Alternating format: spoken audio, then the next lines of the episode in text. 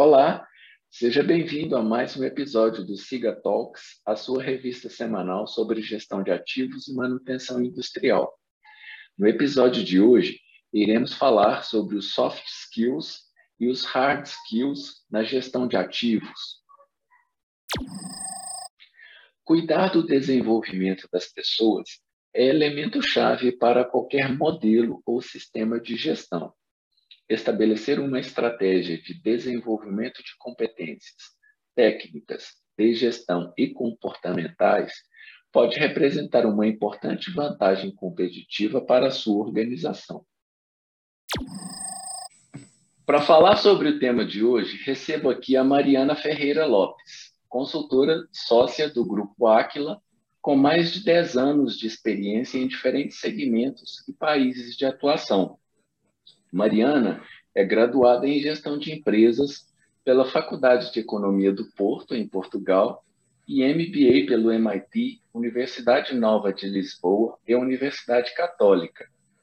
Mariana também tem mestrado em Negócios Internacionais. Bom dia, Mariana, tudo bem? Olá, Luciano, tudo bem? Obrigada pelo convite. Seja bem-vinda, Mariana.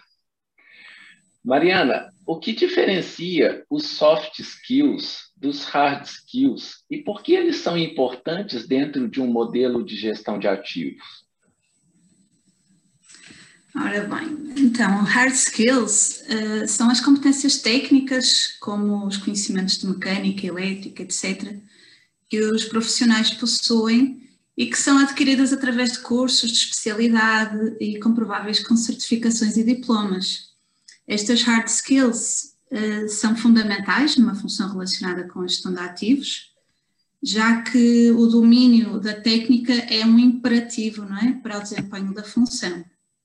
Por outro lado, as soft skills estão diretamente relacionadas com a personalidade, uh, habilidades sociais e emocionais, com os comportamentos e a forma de observar o ambiente. E estas competências são particulares cada um, pois o seu domínio depende das nossas experiências, da nossa cultura e da própria criação e educação de cada pessoa. E por que é que são importantes estas soft skills no modelo de gestão de ativos? Eh, precisamente porque o dia a dia da manutenção exige respostas rápidas e assertivas e competitivas aos problemas que vão surgindo, não é? Então eu preciso fazer uma boa gestão de prioridades e dos momentos sob pressão. E também eh, pensando que a gestão de ativos envolve uma interação com uma série de profissionais de diferentes áreas, que têm também interface com as equipas da manutenção, isto exige um domínio das habilidades sociais, da gestão de pessoas e do trabalho de equipa muito forte. Mariana, como equilibrar os hard skills e os soft skills para o desenvolvimento de carreira? Pensando na carreira dos profissionais de manutenção, em geral, no início, Uh, as competências estão muito ligadas às questões técnicas, não é? Uma vez que muitos entram nas organizações como técnicos, mecânicos, eletricistas, etc. E no passado, os processos seletivos baseavam-se quase exclusivamente nessa avaliação das hard skills. Mas, ao longo do tempo, os profissionais vão evoluindo, vão evoluindo para coordenadores de equipas, sendo importante dar foco às soft skills e ao desenvolvimento das habilidades interpessoais.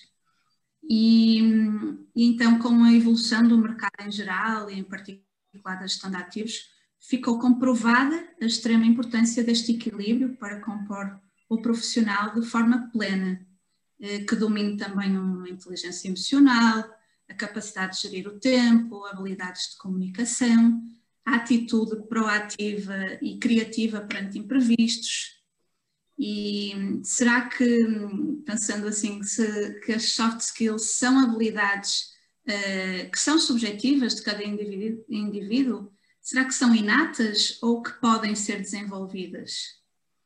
Uh, a resposta é que podem ser desenvolvidas com o apoio de psicólogos, de sessões de mentoria ou de coaching, uh, que ajudam o profissional a reconhecer as suas fraquezas, os seus pontos fortes e a descobrir como evoluir pessoalmente e profissionalmente com base num plano de desenvolvimento individual.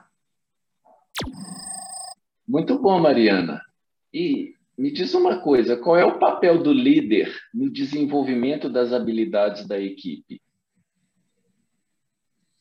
Então, o líder acaba por ter um papel importantíssimo no crescimento das suas equipas. Ele é a referência que inspira, que motiva, que orienta a equipa na superação dos desafios do dia a dia. E são os líderes que nos ouvem, que fomentam a partilha aberta das relações da equipa e a conversa é uma ferramenta poderosa, não é? Na orientação e na motivação das pessoas ao traçar o caminho que pretendem para a sua carreira.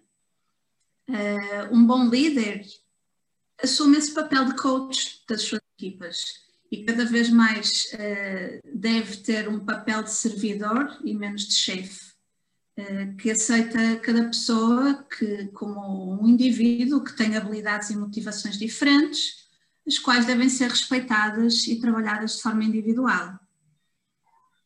Quando olhamos para tudo isto, vemos que os líderes têm uma responsabilidade enorme, não é? No desenvolvimento de pessoas e também eles podem aprender a desenvolver-se como tal. E já agora partilho que nós no Aquila temos um programa de liderança moderna que tá, trata precisamente dos temas de liderança, como o autoconhecimento, a inteligência emocional, a gestão de influências, e de tempo, de comunicação, técnicas de feedback e motivação. Com destaque para as sessões de mentoria individual, para alto desempenho, onde se faz uma reflexão orientada das motivações, dos pontos fortes, das fraquezas e se cria um plano de desenvolvimento individual. Eu convido-vos a conhecerem o programa, é muito completo e interessante. Mariana, muito legal, muito obrigado pela sua participação e nos vemos em breve aí nos projetos, tá bom? Obrigada eu, até breve. Pessoal, um grande abraço a todos e até o próximo episódio.